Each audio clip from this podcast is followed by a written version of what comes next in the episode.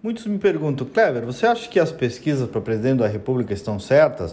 Porque não é possível o Lula ter um percentual tão alto e não poder nem sair nas ruas e o Bolsonaro está atrás e é ovacionado por onde passa. Eu respondo, gente, primeiro com pressuposto. Eu respeito as pesquisas, respeito as empresas de pesquisa, o método, os cientistas sociais, de uma maneira geral, né? Conheço muita, muita gente séria desse meio. E como profissional de comunicação, inúmeras vezes usei pesquisas como instrumento relevante, sim, para entender o cenário social, o cenário da opinião pública. Agora, deve ter empresas que vendem, que manipulam, que erram, disso não tenho dúvida, como em qualquer outro lugar da vida. Mas a questão está, primeiro, em não tomar a pesquisa como um elemento definitivo. O eleitor, especialmente depois das redes sociais, está mudando de opinião muito rapidamente. Aí aquela história que dizem, pesquisa é o retrato do momento. E é isso mesmo, quer dizer, estamos em maio, daqui até outubro tem muita água para rolar. Outro ponto, que não dá para julgar apenas essa história, quem está na frente ou quem está atrás hoje, mas outros elementos, como rejeição,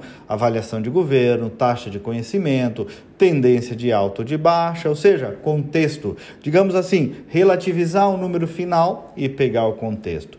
E saber sempre, sempre que tudo depende da política, do cenário, do movimento das nuvens da política que vão e que vêm o tempo todo. Se você então olhar as pesquisas com essa certa frieza, digamos assim, vai ver, por exemplo, que entre ótimo, bom e regular, o governo Bolsonaro passa dos 50%. Só para dar um dado.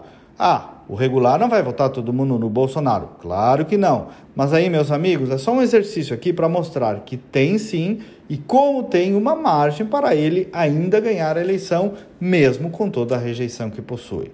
E aí tem aquilo que eu já falei aqui uma vez, né? a teoria do espiral do silêncio. O que é a espiral do silêncio? É quando grande parte da opinião pública não revela a sua opinião, nem para o pesquisador do Instituto de Pesquisa, por medo de certa censura social. O Bolsonaro está apanhando da imprensa, da mídia, da cultura, dos intelectuais, dos acadêmicos, de todo mundo. Ora, claro que um popular, um homem simples do povo, se intimida diante de um pesquisador e então omite a sua opinião.